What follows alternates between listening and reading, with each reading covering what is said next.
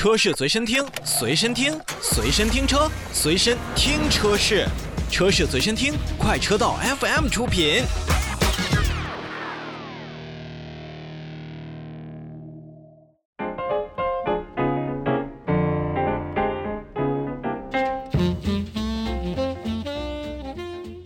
咱们来说说广汽本田，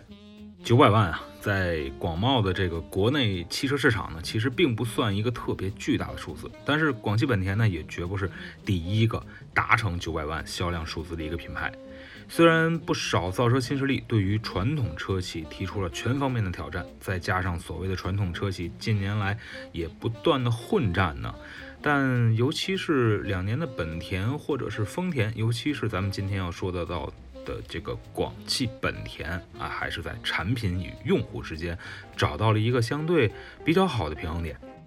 从品牌创立到创立国内消费者熟悉并且依赖的 4S 店的模式，那么让广汽本田一开始呢，就是得到了市场当中消费者的选票。透过 4S 店进行产品的销售、售后服务、信息反馈等等工作，不仅让厂家得到了当时比较及时的消费者数据和信息反馈，那更是让后来广汽本田的 4S 理念打下了一个基础。我们都知道，传统 4S 店呢是拥有着整车销售、零配件的供给、售后服务以及信息反馈的四大功能。在经历了国内市场快速发展之后，广汽本田也并不满足于此。随着市场当中越来越多的造车品牌加入，那服务这张牌呢被重新定义之后，广汽本田也升级了自己的 4S 理念。从车到人，在2019年的广汽本田呢销量突破700万的时候，那么广汽本田就发布了其全新的服务主张，叫 FunLink 创享车生活。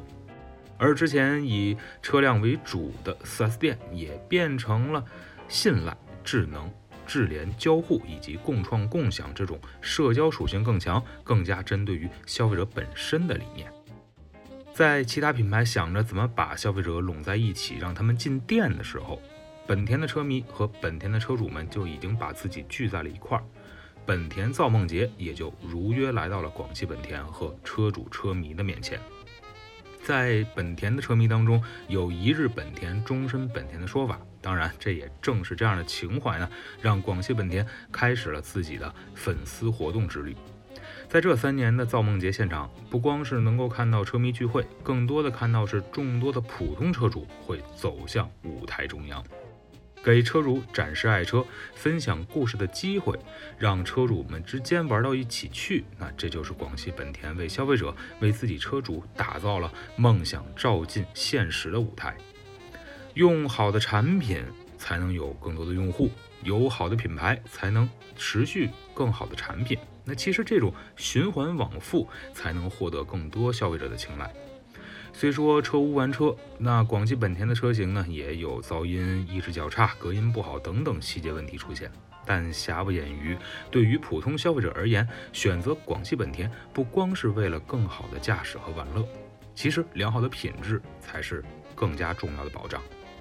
记得在造梦节当中，一位本田的朋友发过这么一个朋友圈，他说：“让我感动的，并不是一日本田，终身本田，而是下一辆车还会选择。”广汽本田，时至今日，广汽本田也是迎来了自己九百万台的一个战绩。广汽本田也是用车主故事的纪录片《出发即冠军》的形式，向这九百万车主来进行告白。在纪录片当中，不管是从事旅游业的奥德赛车主，还是由热爱到创业的街舞达人的雅阁车主，我们都从他们的故事当中看出了因为热爱所以坚持，因为坚持所以更爱的感觉。作为普通消费者实现梦想的载体之一，广汽本田为这九百万车主提供了不同的车型。虽然处在不同的人群，有着不一样的视角和经历，但平凡中发光的车主们也是为广汽本田带来了更多向上攀登的可能。是车辆成就我们，还是我们成就品牌？其实两者呢并不相悖。就如刚才所说，如果没有好的产品，那再有好的消费者也没有用。同时，如果没有好的品牌，那再有好的产品，其实一切也都是白搭的。相辅相成，共同进步。正是这些消费者的热爱，让广汽本田从1.0时代的所谓高品质标准化，到2.0时代的效率最优化，再来到了3.0时代，服务品牌翻令、串响车生活的这样的一种感觉。在现在的用车互联化的今天，广汽本田会员平台泛享会的注册数量突破了三百五十万。而广汽本田自己的 App 自二零二一年八月份上线推广以来，用户也是达到了一百七十五万之多。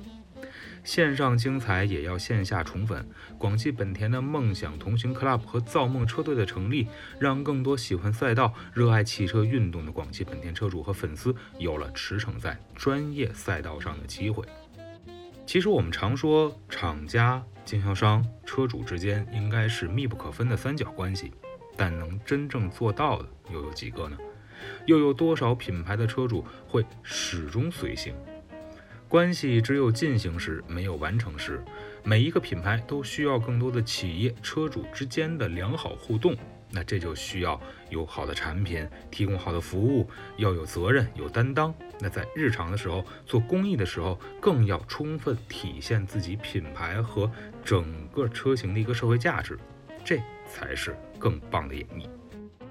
那既然九百万的销量已经达成，那广汽本田的千万辆还会远吗？